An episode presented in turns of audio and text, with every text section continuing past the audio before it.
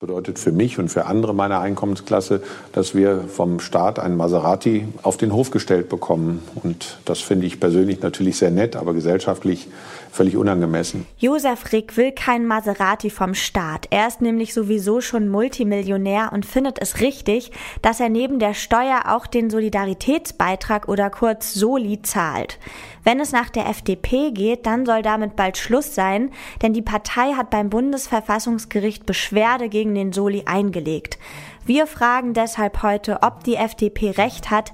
Kann der Soli wirklich weg? Es ist Mittwoch, der 2. September. Ich bin Tina Küchenmeister. Hi.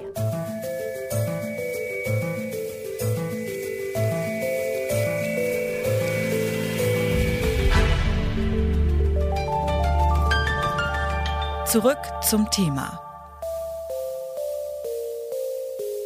Fast alle zahlen ab nächstem Jahr kein Soli mehr, aber eben nur fast alle. Wer sehr viel verdient, der muss nämlich weiter zahlen. Die FDP hält das für verfassungswidrig. Sie meint, der Soli müsse schon ab 2020 gestrichen werden, und zwar für alle. Falls ihr euch jetzt fragt, worum es beim Soli nochmal geht und warum das rechtlich so umstritten ist, keine Sorge. Für diese Fragen habe ich mir Support geholt. Meine Kollegin Marita ist jetzt bei mir im Studio. Hallo Marita. Hallo Tina. Marita, fangen wir mal ganz von vorne an. Was genau ist denn der Soli überhaupt nochmal? Also, der Soli ist eine sogenannte Ergänzungsabgabe und er beträgt 5,5 Prozent unserer Einkommenssteuer. Also es ist so, dass jeder, der Einkommenssteuer zahlen muss, der zahlt auch den Soli. Wie viel Soli man zahlt, das hängt also von der Einkommenssteuer ab. Er ist aber trotzdem nicht wirklich eine Steuer, sondern eine Ergänzungsabgabe. Ja, genau, das ist das Ding. Der Soli fühlt sich zwar an wie eine ganz normale Steuer, er ist aber eigentlich gar keine richtige Steuer. Denn so eine Ergänzungsabgabe, wie, wie es der Soli ist, die darf nämlich nur dann erhoben werden, wenn es eine sogenannte Finanzierungslücke im Bundeshaushalt gibt. Und als der Soli dann eingeführt wurde, da gab es anscheinend so eine Finanzierungslücke? Mhm, genau. Der Soli wurde 1991 eingeführt.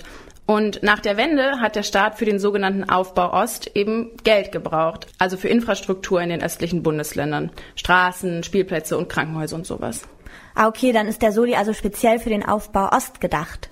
Ja, jetzt wird's verzwickt. Der Soli an sich ist nämlich nicht zweckgebunden. Das heißt, der fließt ganz einfach in den Bundeshaushalt ein und wird nicht eins zu eins in die ostdeutschen Bundesländer gesteckt. Bis letztes Jahr gab es aber den Solidarpakt. Und durch den Solidarpakt wurden Milliarden in den Osten investiert. Deswegen darf die Regierung den Soli erheben.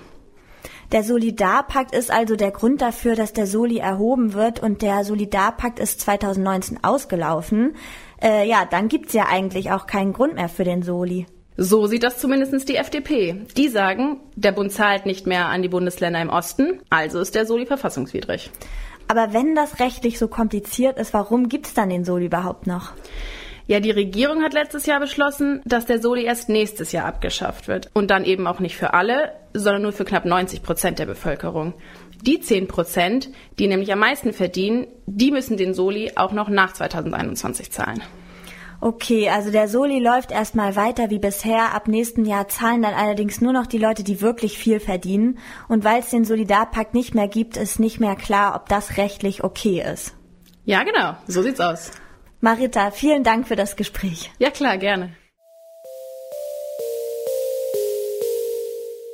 Eine sozial gerechte Entscheidung zur Finanzierung der deutschen Einheit. Ich glaube, das ist richtig. Es entlastet Bürger und wir können die Aufgaben der Einheit weiter finanzieren. Bundesfinanzminister Olaf Scholz verteidigt im Bundestag die neue Regelung zum Soli. Er ist zufrieden. Die meisten anderen Parteien sind es eher nicht. Die CDU hätte den Soli am liebsten gleich ganz abgeschafft.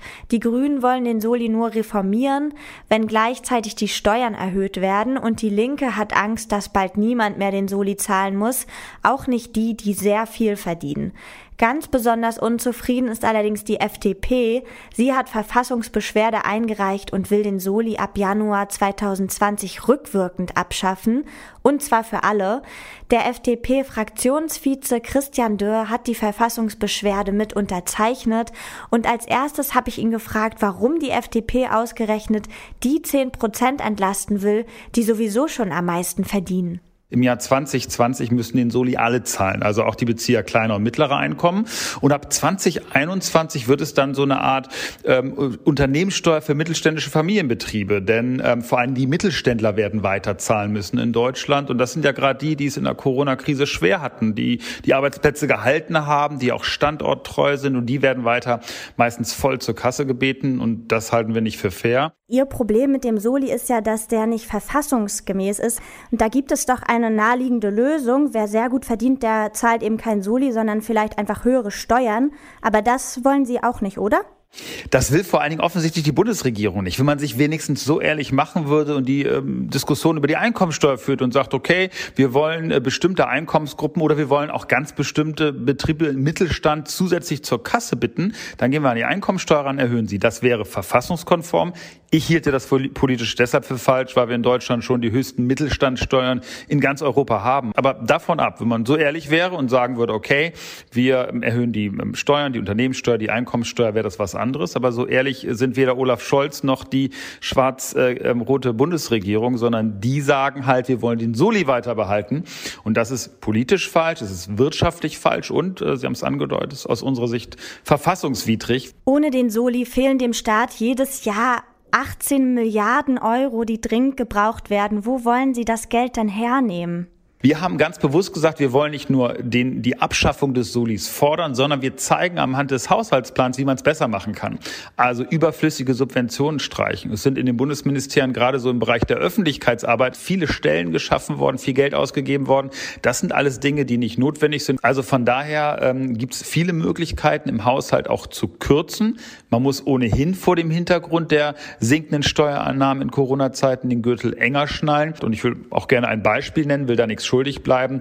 Die Rente mit 63 ist total kontraproduktiv, führt dazu, dass ähm, die geburtsstarken Jahrgänge früher aus dem Arbeitsleben ausscheiden, die Rentenkassen zusätzlich belastet werden und Know-how den Betrieben verloren geht. Da könnte man im Bundeshaushalt sparen und auch die Entlastung der Unternehmen und der Arbeitnehmer gegenfinanzieren. Und wenn wir jetzt noch mal so ein bisschen in Richtung Osten gucken, so richtig abgeschlossen ist der Aufbau Ost ja noch nicht. Also beispielsweise das Schienennetz in Ostdeutschland müsste dringend ausgebaut werden. Und ja, sollten wir nicht vielleicht besser den Solidarpakt verlängern, als jetzt den Soli abzuschaffen? Also eine Grundsatzentscheidung ist, glaube ich, von allen richtigerweise getroffen worden. Wir machen jetzt nicht mehr ähm, Unterstützungspolitik nach Himmelsrichtung, also nach dem Motto, der Osten bekommt was oder der Süden oder der Norden oder der Westen, sondern die Bedürftigkeitsentscheidung. Und deswegen halte ich es für richtig, dass der Solidarpakt zu Ende gegangen ist. Nicht, weil wir nicht solidarisch sind, sondern weil wir eben die fördern wollen, äh, die schwerer haben. Jetzt haben Sie schon so ein bisschen äh, Infrastruktur auch angesprochen. Ähm, statt für den Aufbau Ost könnte der Soli ja auch für einen Aufbau Land zum Beispiel genutzt werden, also für schnelles Internet, so in der ländlichen Region beispielsweise. Warum lehnen Sie das ab? Im Gegenteil, wir sind sehr dafür, die digitale Infrastruktur auszubauen. Wir waren ja diejenigen, die gesagt haben, das muss man mal bündeln in einem eigenen Digitalministerium, die sich darum kümmern, dass die Verwaltung digital wird und, Sie haben es gerade gesagt, dass die Infrastruktur ausgebaut wird. Insofern bin ich sehr dafür, in Infrastruktur zu investieren, gerade in digitale Infrastruktur, aber eine Sonderabgabe zu erheben, äh, die dann äh, sozusagen jetzt umgewidmet wird, das wäre, glaube ich, ein Brechen eines Versprechens aus den 90er Jahren. Aber richtig ist, investieren in Infrastruktur, in Digitalisierung, volles Ja. Das kann man durch Umschichtung im Bundeshaushalt hinkriegen. Da sind jedes Jahr über 360 Milliarden Euro zur Verfügung. Und da machen wir als FDP ja auch konstruktive Vorschläge. Wir reden da nicht nur, sondern wir zeigen, dass im Bundeshaushalt es besser geht. Kann der Soli weg oder soll er doch besser bleiben? Für die FDP ist die Sache klar. Der Soli ist verfassungswidrig und gehört abgeschafft. Wenn das Bundesverfassungsgericht das bestätigt, dann muss niemand mehr den Soli zahlen. Trotzdem ist das nicht nur eine rechtliche, sondern auch eine politische Frage. Denn wenn der Soli wegfällt, dann fehlt auch Geld für wichtige Investitionen. Wenn die Politik darauf nicht verzichten will, dann braucht es einen neuen Solidarpakt oder eben höhere Steuern. Das war's von uns für heute und an dieser Folge haben mitgearbeitet Marita Fischer, Lisa Winter und Andreas Popella. Chefin vom Dienst war Charlotte Thielmann und mein Name ist Tina Küchenmeister. Tschüss und bis zum nächsten Mal. Zurück zum Thema vom Podcast Radio Detektor FM.